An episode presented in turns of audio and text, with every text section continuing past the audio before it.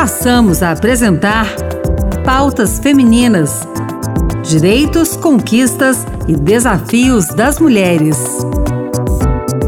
Olá, eu sou Ana Beatriz Santos e começa agora o Pautas Femininas.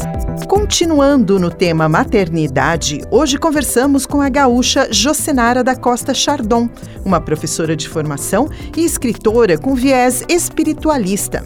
Ela conversou com a gente sobre o seu primeiro livro que conta a história de uma família marcada por situações dolorosas e de como o amor incondicional pode curar os traumas mais profundos. Situações que Jocenara conheceu de perto na sua carreira como educadora. Vamos ouvir? Fala para nosso ouvinte, quem é a Jocenara Costa Chardon? Por favor. Olá, eu quero primeiro dizer para vocês da minha satisfação de estar aqui com muita alegria que eu converso com vocês aqui do interior do Rio Grande do Sul. A Jocenara foi por longa data professora da rede estadual de ensino aqui no Rio Grande do Sul. Fui professora de matemática, orientadora educacional, aonde eu convivi com várias faces das famílias. Quando nasceu meu segundo filho, então eu saí da rede estadual e comecei a trabalhar com os alunos especiais de forma particular e também como psicopedagoga.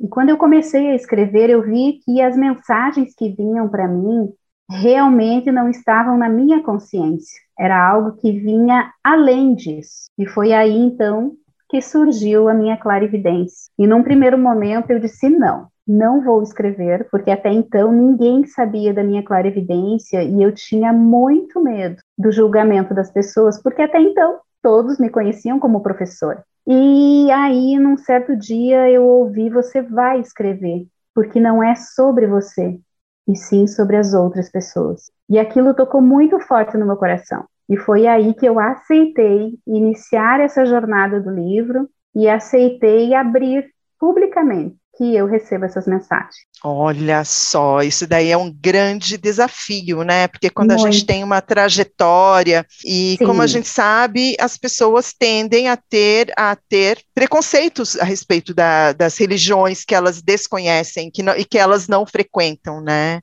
Isso aqui é muito Exatamente. comum, a gente lida com isso no Brasil direto, né? É, e eu enfatizo sempre, Ana, que eu sou espiritualista independente. Eu não pertenço a nenhum centro espírita, a nenhuma religião. Eu tenho uma fé muito grande. Tenho um imenso respeito por todas as crenças, porque eu sempre digo que o nosso Deus, ele é único, né? Eu imagino, sua experiência profissional, esse seu dom, como que a gente pode colocar essa questão dos traumas, né? E a mulher que está nos ouvindo, muitas delas são mães, né? Então, quando a gente ouve trauma que a gente tem, a gente pode passar para o filho, isso despertou com o sininho.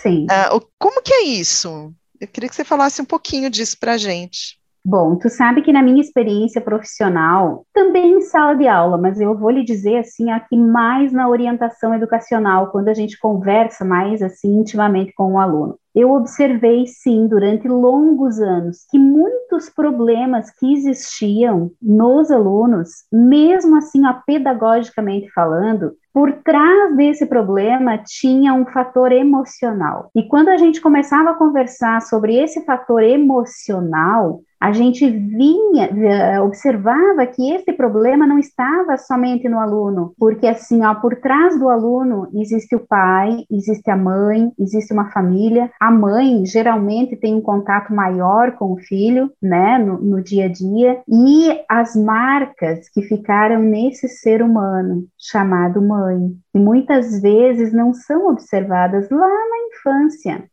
Muitas vezes os filhos não têm noção do que aquela mãe passou, dos medos que existem dentro do coração daquela mãe. E a mãe erra não porque ela quer errar, ela erra porque ela quer proteger o filho para que não aconteça aquilo que aconteceu com ela. Só que quando essas mães tomam esta atitude baseada numa crença que foi criada através daquele trauma, acabam prejudicando aquele filho, porque cada um de nós somos seres únicos e a história não necessariamente vai se repetir com o filho. Então eu comecei a observar isso e ver que as mães precisavam ser curadas. E no nosso mundo tem muita mãe precisando da cura.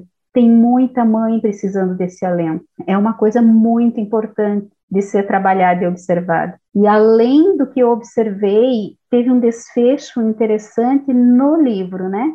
Porque neste livro também fala de uma mãe com trauma, né? Então, assim, ó, é um aprendizado muito grande e uma possibilidade muito grande de transformação.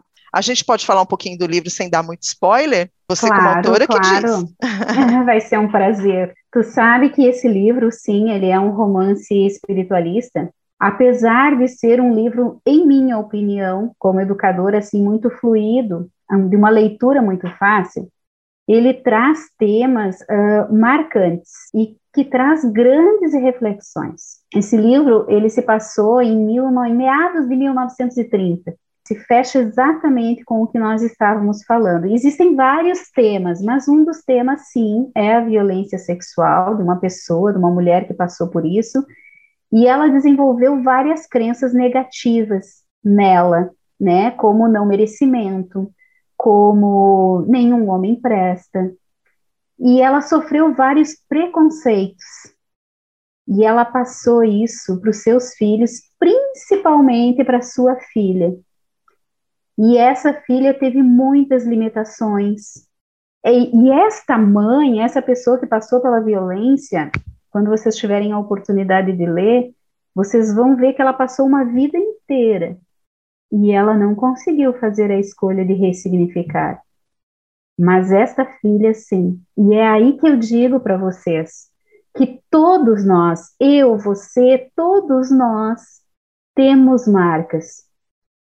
Então, esta filha no livro foi a pessoa que acordou, que nos dá o exemplo de como acordar, de como olhar internamente para você e ressignificar as suas dores.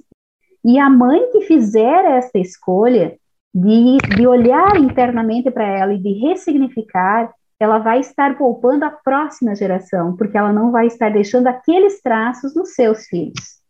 E a gente está tá num momento extremamente duro, historicamente falando. Aí eu pergunto para você: lutar por amor vale a pena? Eu costumo dizer sempre para as pessoas que me procuram, porque depois que eu lancei o livro, eu tive uma grata surpresa de muitas pessoas me procurando para conversar sobre os seus problemas, sobre as suas inquietações. E eu sempre digo para as pessoas que o amor é a única coisa que salva e cura qualquer coisa no mundo. Este amor, quando sentido é e, vivido, vivenciado com as pessoas, é um amor que transforma a sua vida e transforma o mundo.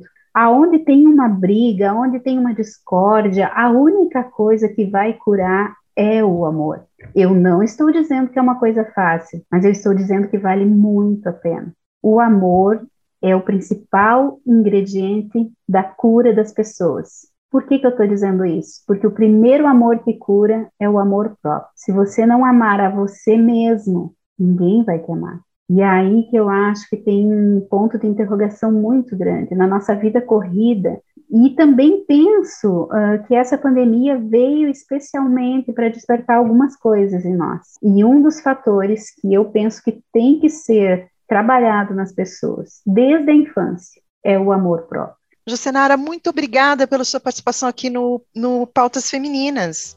Imagina, eu que agradeço. O livro da Jocenara da Costa Chardon, Quando o Amor Tem que Esperar, está à venda no site do Clube de Autores e em diversas livrarias virtuais.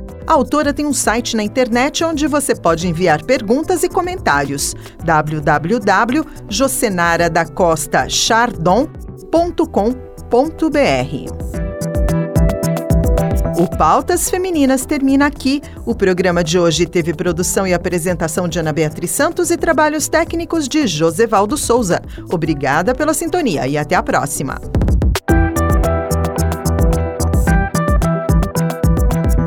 Acabamos de apresentar Pautas Femininas. Direitos, conquistas e desafios das mulheres.